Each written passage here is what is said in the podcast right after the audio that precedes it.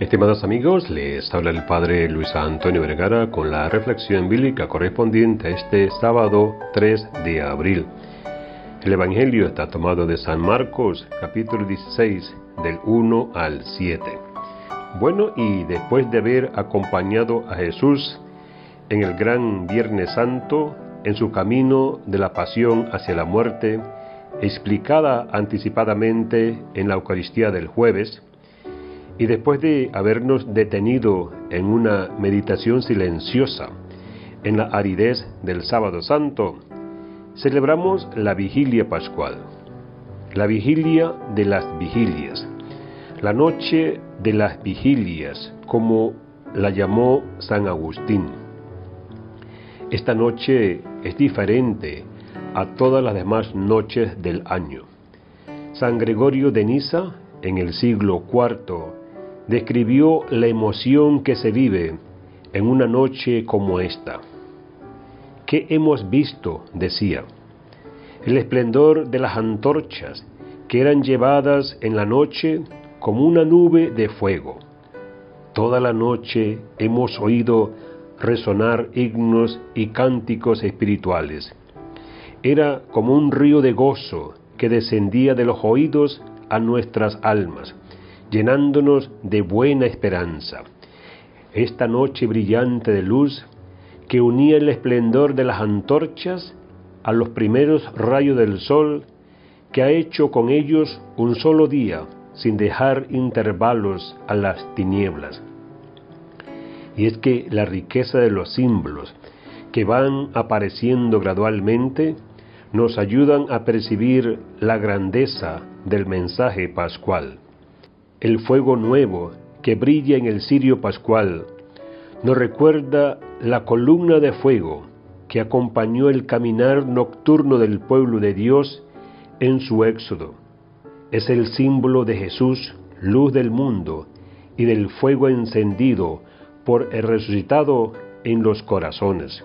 El Gloria, el antiguo himno celebrativo de Cristo, cuya alusión a las palabras del ángel en la noche de la Navidad evoca en esta otra noche el sentido pascual de la encarnación y nacimiento del Mesías. El aleluya pascual, el himno de los redimidos, cantar de los peregrinos que han emprendido la ruta hacia la patria definitiva, el agua regeneradora, signo de la vida nueva de Jesús, fuente de vida.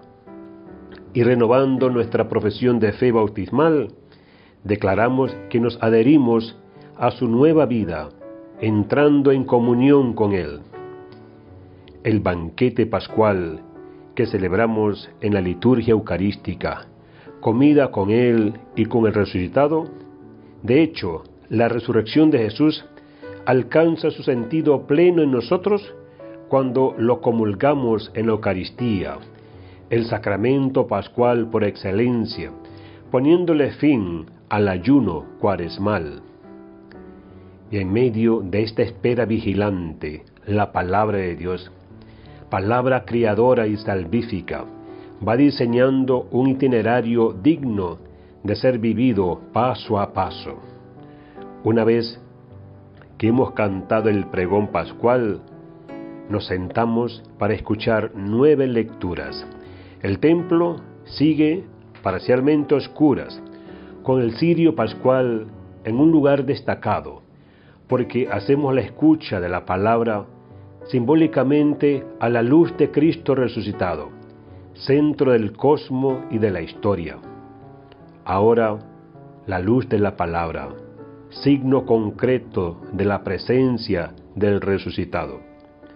De esta forma recorremos emocionados el camino pascual de la palabra, la cual traza un arco entre la primera creación y la nueva y definitiva creación en la resurrección de Jesús, pasando entre tanto por los principales acontecimientos de la historia de la salvación. En este marco salvífico comprendemos también el alcance y el significado de las antiguas palabras proféticas. En fin, cada acontecimiento y cada palabra de Dios en la historia humana quiere expresar el amor misericordioso de Dios por nosotros, su deseo de hacernos participar en la vida de su Hijo, haciéndonos pasar de la noche y de la oscuridad de la muerte a la luz de la vida. Es así como contemplamos paso a paso todo lo que Dios ha caminado con su pueblo para realizar su plan de hacernos a todos una sola realidad. Es así como contemplamos paso a paso todo lo que Dios ha caminado con su pueblo para realizar su plan de hacernos a todos una sola realidad en Jesús resucitado, en quien la misericordia divina reunió desde todos los lugares los fragmentos y los fungió en el fuego de su amor, restituyéndoles su unidad primera. Que Dios les bendiga a todos.